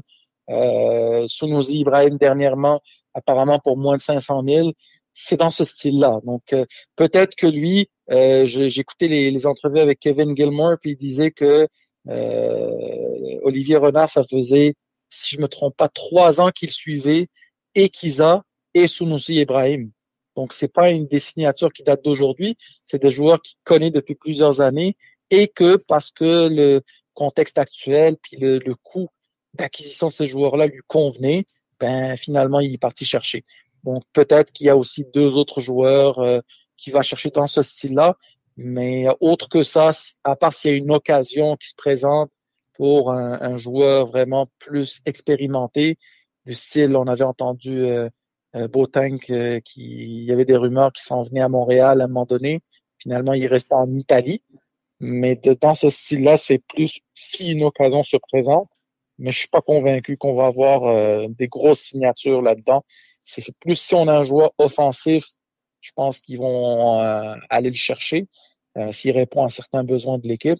Mais autre que ça, disons que on est plus ou moins à deux, trois joueurs près de, l'effectif final pour 2021. C'est ce que j'allais te demander. Est-ce que tu crois, euh, on, on, sait que le, maillot officiel du, du, Club de foot Montréal sera annoncé dans les deux premières de, de, de février. Est-ce que tu crois qu'on pourrait euh, nous annoncer ça avec un joueur majeur euh, ou une, grosse signature d'envergure pour présenter le maillot? C'est une bonne question, ça serait euh, logique, mais en même temps, euh, je veux dire, on est en temps de pandémie. Pas facile. De toutes les façons, c'est pas facile. La, euh, le joueur en question va être dans un autre continent, on va dire, pas mal sûr. Euh, il va arriver deux semaines de quarantaine. Tu fais tes calculs, le, lancement du maillot dans deux semaines, ou tu fais ça par Zoom, mais tu perds beaucoup de, on va dire, de l'attrait de l'événement. Euh, là, on ne sait pas si même... on va pouvoir jouer là, parce que les visas de travail sont difficiles aussi. Exactement, tout ça ensemble, c'est quasiment. Je vois pas personnellement comment ça pourrait se faire, à part en Zoom encore une fois là, puis que euh, mettons que l'équipe serait euh, à Place des Arts comme la dernière fois au lancement, avec euh, quelques représentants de l'équipe pour représenter le maillot. Puis après ça, à un moment donné, comme ils ont fait, ils ont appelé euh, Thierry Henry qui était à Londres, en Angleterre. Peut-être, c'est une possibilité, mais encore une fois, il faut que le, joueur soit signé, que tout soit confirmé d'ici là. Chose que je suis pas convaincu, mais on va voir. Peut-être qu'ils ont déjà quelque chose de conclu ou de proche d'être conclu, qu'on n'est pas au courant, puis qu'ils attendent justement au lancement pour essayer de, créer un effet wow et, et d'associer un, un gros nom euh, au nom de, du club de football de Montréal. ou du club de foot de Montréal. On n'est pas encore habitué à le dire. c'est CF Montréal, ça, ça sonne bizarre. En tout cas, ça c'est un autre sujet. Là. Mais euh, tout ça pour dire, honnêtement, la seule chose que je m'attendrais dans le lancement du maillot, c'est peut-être d'annoncer le nouveau capitaine. Du style de dire que ça va être Samuel Piet, qu'on s'attend tous qu'il soit capitaine de l'équipe en 2021. Ça, oui. Ça, ça, je m'en attendrais. Ça serait logique. Il pourrait être là parce que techniquement, euh, le, le, camp d'entraînement de, de Piet finit le 24 janvier à Bradenton, en Floride. Puis après ça, il revient au Québec. Pour deux semaines, il y a une quarantaine. Tu fais tes calculs. Ça nous donne à peu près la première semaine de, février. Donc, logiquement, il serait possible qu'on voit Samuel Piet, puis qu'on annonce que possiblement il serait le premier capitaine du CF Montréal. Ça, ce genre d'annonce-là, ça me surprendrait pas. À, LAC, euh, sur euh, les réseaux sociaux, Amine me demande question pour euh, Amine. Est-il supérieur à un Camacho? Euh, pour pour Strona? Strona, ouais. Oui, je dirais Baffett supérieur. Hmm. C'est c'est différent, c'est pas les mêmes qualités. mettons Camacho, c'est plus un joueur. Il y a une très bonne relance, Camacho. On a tendance à l'oublier, on se rappelle ses bourdes, ses gaffes et tout ça là, mais quand il a joué le, le, match en, en, série à New England, en 6, là, tu voyais que c'était un bon joueur. Là. Tu mettrais un autre défenseur central en numéro 6, tu verrais ses limitations techniques. Mais Camacho, là, il était capable de, de, de porter le ballon, euh, d'aller mettre la pression sur les, les milieux euh, de, de, de l'adversaire. Euh, donc, il y a certaines qualités quand même chez Camacho oui, il perd la tête, oui, euh, il peut te faire 98% d'un un, bon match, puis 2% que c'est euh, la gaffe qui va te coûter euh, la, la, place en finale au championnat canadien ou la gaffe qui va te coûter peut-être une place en, en, en playoff, mais il y a quand même certaines qualités. Maintenant, pour revenir à Struna, comme j'ai dit tantôt, il amène des qualités différentes. Il est plus grand, 6 pieds 2, euh, peut-être meilleur de la tête, euh, qui amène une certaine un niveau d'agressivité plus élevé que Camacho. Mais honnêtement, j'ai peut-être vu trois ou quatre matchs de Houston. Puis quand tu vois un match d'une équipe qui t'intéresse moins, tu te concentres surtout sur leurs leur joueurs offensifs. C'est eux qui sont intéressants. Euh, tu regardes pas vraiment euh, le, défenseur. Je me rappelle, il était avec Figueroa, qui est un défenseur de 37 ans. Euh, donc c'est sûr que pour être franc avec toi, la défense, c'était pas ça m'a pas laissé un, souvenir comme quoi c'était une excellente défense. Mais lui, tu voyais que il, était vocal, il parlait, euh, il y avait une certaine présence. Euh, il y a l'air d'un gars qui a du caractère. Tout ça, c'est des, des, intangibles qui, qui expliquent pourquoi c'est un joueur qui est en MLS, euh, qui gagne 1,2 million pour un défenseur central. Il y a toujours une raison du pourquoi. Il a déjà joué en, en première division italienne c'est pas n'importe quel joueur qui peut. Il est international slovène, donc il joue avec l'équipe nationale de Slovénie. Donc il y a juste 30 ans, donc il y a quand même quelques années devant lui, là, au moins bon quatre ans, on va dire. Puis il y a au moins deux ans de contrat avec Montréal. Donc euh, quelqu'un me posait la question tantôt, est-ce qu'il deviendrait euh, automatiquement notre défenseur numéro un? La réponse est oui parce que il gagne 1,2 million, parce que il, il est international, d'une nation européenne quand même assez bonne parce que il a déjà joué en Serie A comme titulaire en défense centrale, euh, puis que en ce moment il y a une équipe italienne de première division qui est prête euh, ou qui est intéressée à ses services. Donc oui, la réponse est oui, mais sans dénigrer quand même les qualités de, de Camacho parce que il se pourrait qu'en 2021 ça soit Camacho avec euh, euh, Struna, ça pourrait être Camacho avec avec Binks et Struna, on le sait pas. Ou Miller. Euh, on est, on est rendu avec quatre défenseurs que tu, tu mettrais n'importe quelle combinaison, ça, marche. C'est ça, exactement. C'est sont capables de le faire. Ça, c'est bien. Oui, c'est très bien même parce que contrairement au poste de latéral droit où tu dis Zachary Brogia, après ça, voilà. Euh, tu dis après ça, euh, au moins cette année, on va dire, il y a Kiza, il y a Basson, il y a un petit peu de compétition. Mais je trouve que du côté droit, Zachary Broguillard, et s'il est blessé, ben on a mis Chamit Chom, on a mis Samuel Piet, on veut rien savoir de, de Bahia. Donc, ça nous prend peut-être un, peu plus de, de profondeur au niveau du, du, poste de latéral droit, je dirais.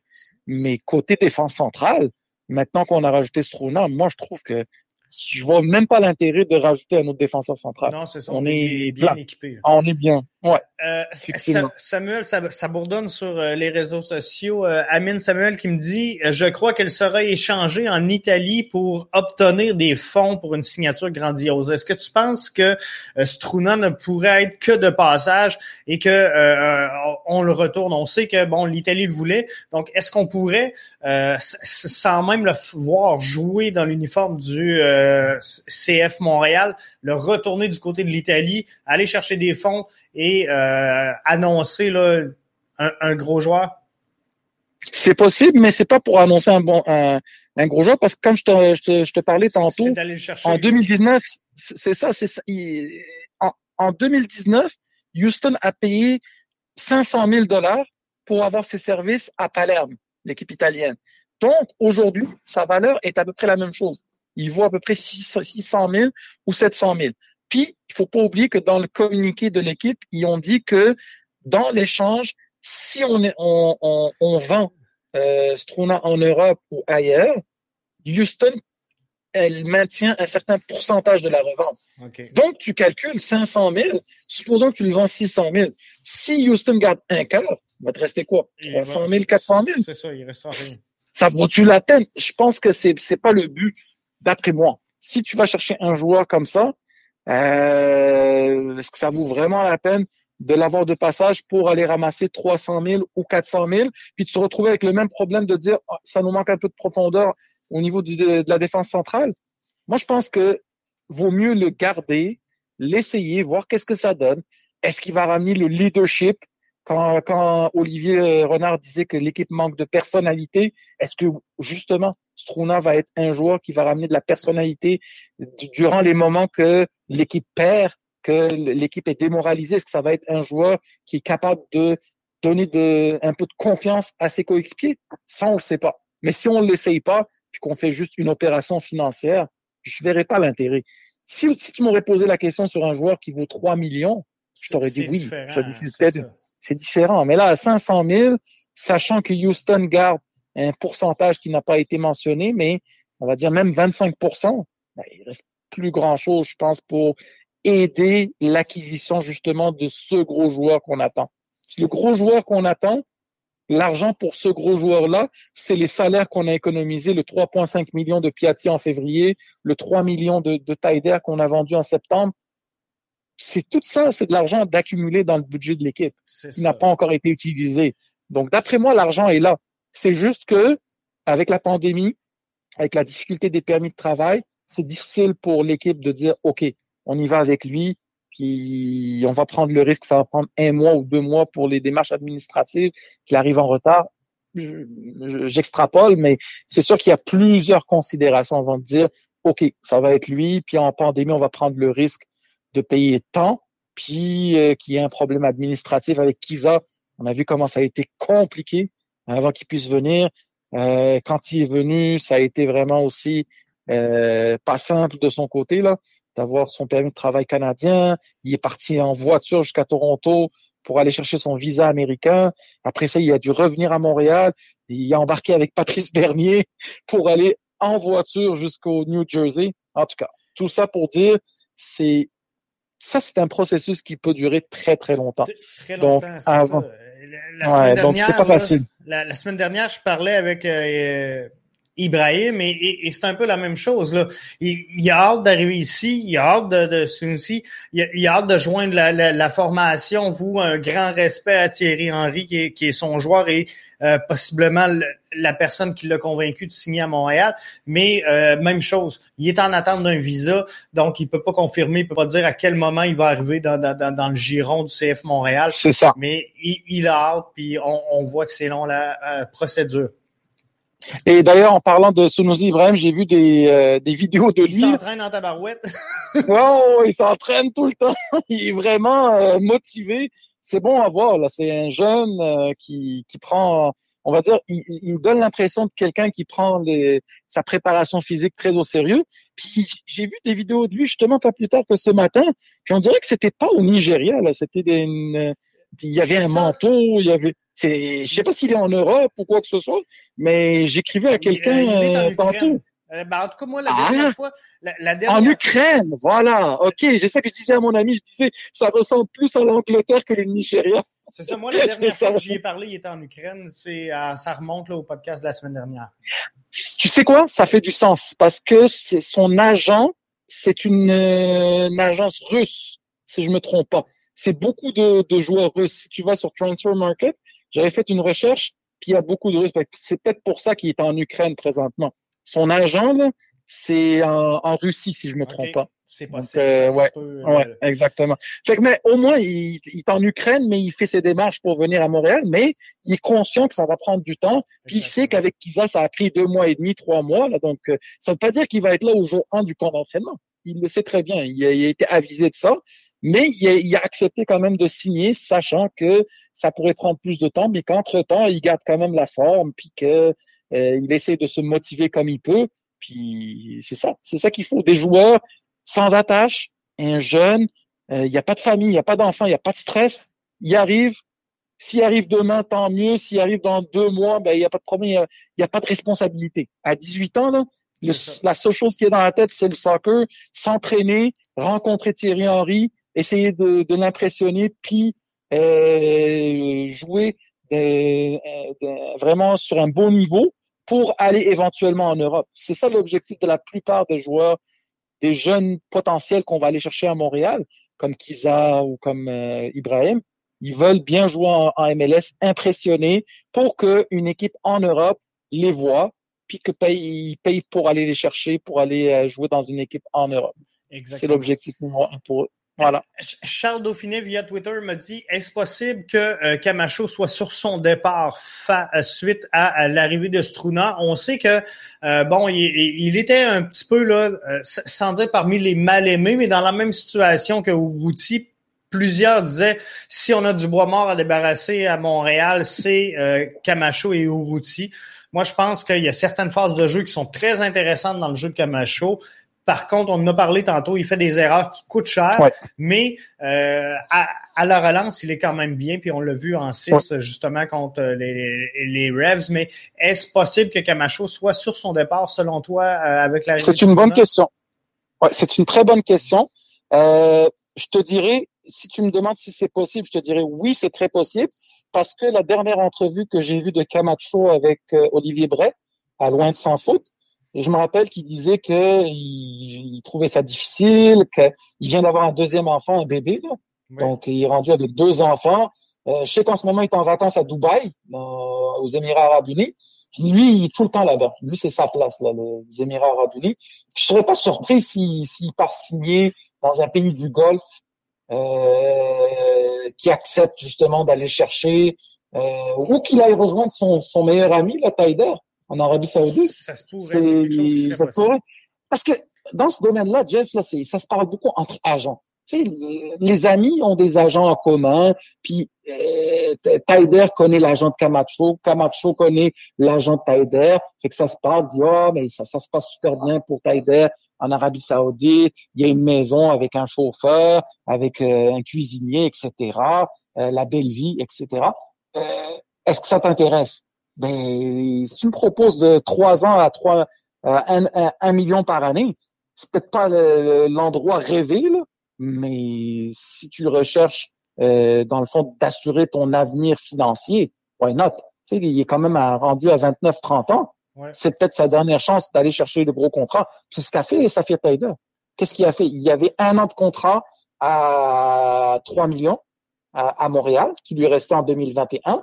Mais à la fin de 2020, son agent lui dit, OK, il y a trois équipes en Arabie Saoudite qui sont intéressées à tes services, puis il y en a une qui t'offre 3 millions par année, mais pour trois ans, avec tout inclus. La voiture, le chauffeur, la maison, euh, l'éducation de tes enfants, tout ce que tu veux.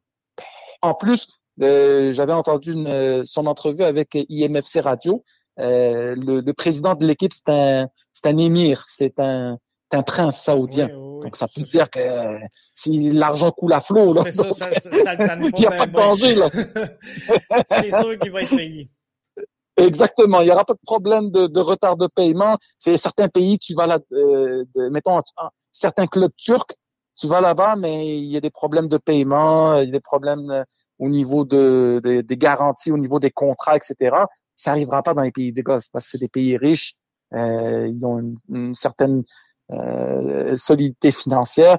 Donc c'est ça. Oui, Camacho, ça fait partie des possibilités. Ça m'a traversé l'esprit quand j'ai vu cette entrevue avec Olivier Brett. Il l'a vraiment répété, dit je sais pas pour l'an prochain, je suis sous, sous contrat, mais on, on sait très bien qu'au foot tout peut arriver. Il l'a répété trois fois, au moins deux ou trois fois là, dans l'entrevue. Il a dit au foot tout peut arriver.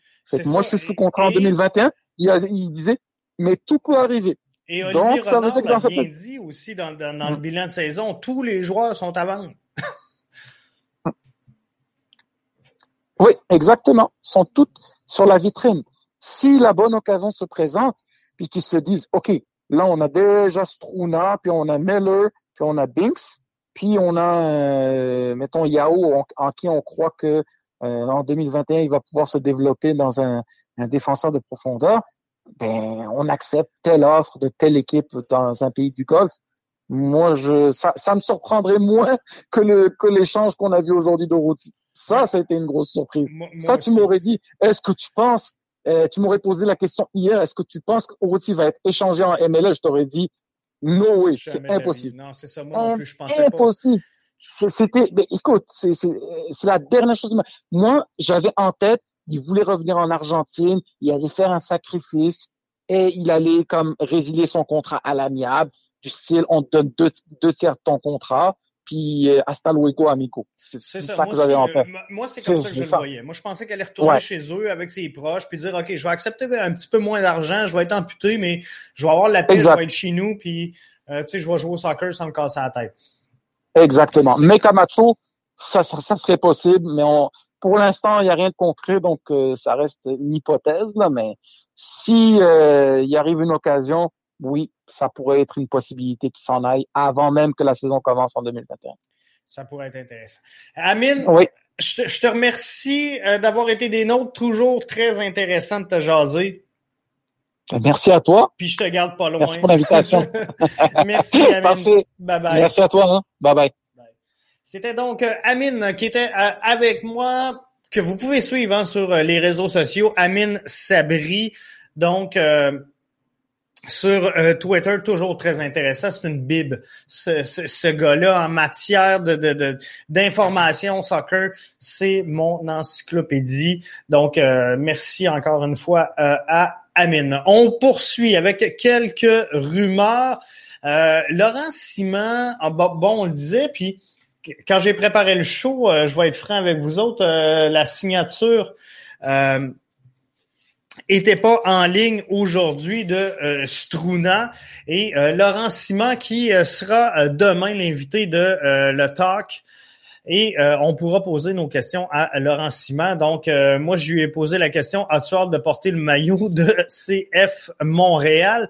Et je voulais juste dire que Laurent Simon est venu aimer donc mon commentaire. Donc c'est pour ça que je voulais garder ça comme comme rumeur éventuelle, on sait qu'on a vu Nicolas A. Martineau, qui est son agent, euh, du côté du Stade Saputo un petit peu plus tôt euh, cette semaine.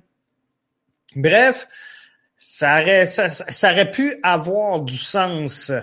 Euh, l'autre rumeur, c'est Boyan. Est-ce qu'il sera de retour avec l'Impact? Je vous rappelle que Boyan avait dit, je suis libre de négocier avec qui je veux, bien que bien que Montréal ait les droits dans lesquels si un club MLS veut me signer, il doit les payer. Montréal m'a fait une offre de renouvellement. Jusqu'à présent, je l'ai pas accepté et j'attends un peu. Donc ça, ça fait un petit bout de temps déjà de cette rumeur-là sur euh, les euh, réseaux sociaux.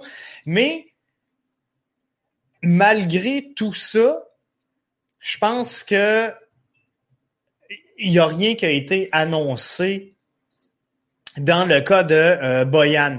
Donc ça, ça fait en sorte que les spéculations sont reparties un petit peu. Boyan dit bon, j'attends un peu, j'ai pas accepté l'offre présentement de l'impact de Montréal et il n'a pas accepté nulle part. Donc est-ce que il pourrait y avoir une certaine négociation entre les deux entre les deux clans, entre le CF Montréal et Boyan pour que finalement on dise bon, on a peut-être fini en mauvais termes et euh, je fais partie de ceux qui sont très, très, très déçus que Boyan n'ait pas participé à, euh, au, match de Ligue des champions de euh, la CONCACAF. Mathieu qui nous dit bonne question à Simon. Donc, fallait y poser si on voulait avoir la réponse, mais j'ai vraiment hâte de voir qu'est-ce qui va se passer là-dessus dans ce dossier-là. Mais là, je pense qu'avec euh, l'avenue du petit dernier, c'est sûr que euh, Struna va euh, passer avant Laurent Simon. Donc, faudra euh, avoir vu ça. Charles, voyez-vous, qui m'interpelle là. Euh, Boyan aurait reçu une offre de l'AS Saint-Étienne. C'est un peu les, rumeurs également hein, qui circulaient au début. Si euh, Boyan devait quitter, c'était avec euh, l'AS Saint-Étienne. C'est là qu'on le voyait aboutir. J'étais pas aux nouvelles, j'étais pas au courant que finalement l'offre avait été déposée. Donc, si c'est fait, fort possiblement que là, il aura à, à, regarder avec les deux, mais on sentait que euh, ça pouvait glisser vers là pour euh, Boyan et euh, on pouvait s'attendre à ce qu'il souhaite finalement une débouchée à ce niveau-là. Donc, ça sera intéressant de voir la, la, suite des choses dans son cas. Donc, ça, ça va être intéressant. L'autre, et, et c'est là que j'aurais aimé avoir Stéphanie. On s'excuse, on n'a pas réussi à parler avec Stéphanie ce soir. On va se reprendre, c'est sûr.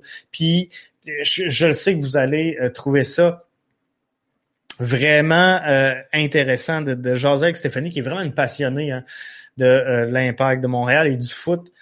finalement, donc on, on, va se reprendre, Steph, si jamais tu es, à l'écoute, crois-moi, on va avoir la chance de se reparler tout au long. La, la, saison est vraiment jeune. L'autre rumeur, la grosse rumeur. Est-ce que l'Impact pourrait signer un gros joueur, un, joueur de premier plan pour annoncer dans les deux premières semaines de février le nouveau chandail, le nouveau maillot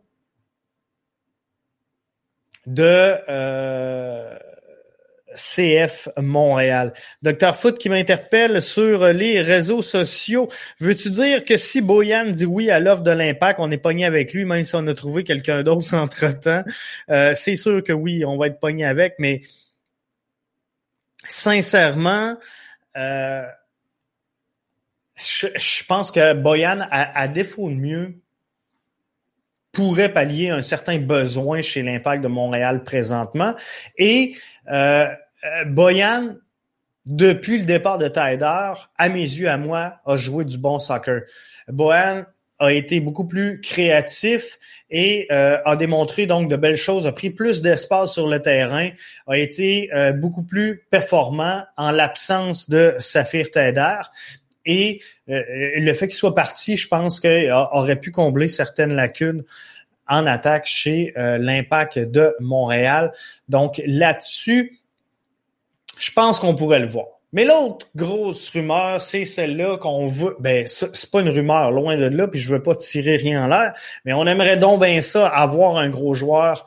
Et euh, lors d'une d'une discussion avec Bean Sports, entre Bean Sports et Thierry Henry, la question qui est posée à Thierry Henry, l'équipe de France a-t-elle selon vous des chances de remporter l'euro? Et Olivier Giroud, à 44 buts, pourrait-il vous remplacer en tête du palmarès des meilleurs buteurs des Bleus, alors que Thierry Henry est à 51 euh, buts? Euh, Thierry Henry a répondu, Olivier sait que je pense à lui. C'est ce que je pense de lui, pardon. On se parle assez souvent. Donc ça, ça, moi, je trouve ça phénoménal et c'est le genre de déclaration qui m'excite. Parce qu'on sait que Olivier Giroud va lire cette interview-là. Et que Olivier, euh, pas Olivier, mais que Thierry Henry dise Olivier sait ce que je pense de lui et on se parle assez souvent. Tantôt, il y en a qui me disaient Ouais, mais Thierry Henry parle à Lionel Messi mais laissez-moi mon rêve. laissez-moi quelque chose à quoi m'accrocher. Donc, euh, non, sans farce, je pense qu'on est dû. On est dû pour avoir un gros joueur, un joueur de premier plan, mais je tiens encore à ce qu'on prenne le temps de monter de l'arrière vers l'avant donc, euh, je pense qu'on est en train de se construire un beau schéma défensif. Maintenant, il faudra assurer la transition entre la défensive et euh, l'offensive. Donc, la zone de construction sera à peaufiner. Et euh, c'est là-dessus que l'impact doit mettre son énergie par des signatures, je vais dire, de, de moyenne envergure selon moi, euh, l'impact ne doit pas annoncer nécessairement de grosses signatures au milieu, mais doit faire quelques ajustements pour assurer son jeu de transition entre les deux. Quoi qu'on soit pas mal pris présentement avec Wanyama, avec Piet, avec Mihailovic, avec Sedic, je pense qu'on s'en va euh, littéralement dans le bon sens avec cette organisation-là. Mais ce qu'il faut pour vendre des billets, pour amener du monde au stade, pour revigorer finalement et retisser les liens entre les fans qui sont rompus présentement et l'organisation, ça prend une signature de premier plan lorsqu'on va annoncer d'ici les deux premières semaines de février le nouveau maillot de du, CF Montréal, Club de foot Montréal. Donc, cette annonce-là, euh, elle doit venir avec quelqu'un dedans, à l'intérieur du maillot. Puis on peut pas arriver avec un joueur euh, prospect qu'on espère, euh, qu'on espère voir grandir. Mais on peut pas arriver là et à cette signature-là avec un projet. Comprenez-vous? Donc, euh, c'est le fun de signer des jeunes, c'est le fun de signer euh, pour l'avenir, mais euh, comprenez, puis j'enlève rien aux joueurs, mais si on annonce, par exemple, qu'on monte deux autres boys de l'académie de l'impact du club de foot Montréal lors du, du dévoilement du maillot, moi je pense qu'on chante pas personne si on a un lien historique qui relie l'histoire de l'impact de Montréal à l'actuelle histoire du club de foot Montréal, moi je pense que on s'en lave les mains du côté de l'impact du club de foot Montréal. Je suis pas encore habitué. Hein. Et on va assurer cette transition et cette continuité-là. J'en parlais tantôt, mais si on dévoile le maillot en compagnie de euh, Nesta, en compagnie de euh, Divaio, de Piatti, de Drogba, des joueurs qui ont marqué l'histoire, d'un Patrice Bernier, d'un euh, Nick DeSantis, bref, de ces joueurs-là qui ont marqué l'histoire de l'impact et que là, on passe le flambeau au tout nouveau venu, qu'on nous tire un maillot noir de dos à plein de boucanes, le joueur dans l'ombre, et que là, là, juste avec ses pouces, il nous montre son nom de famille, puis que c'est marqué Giroud sur le gilet.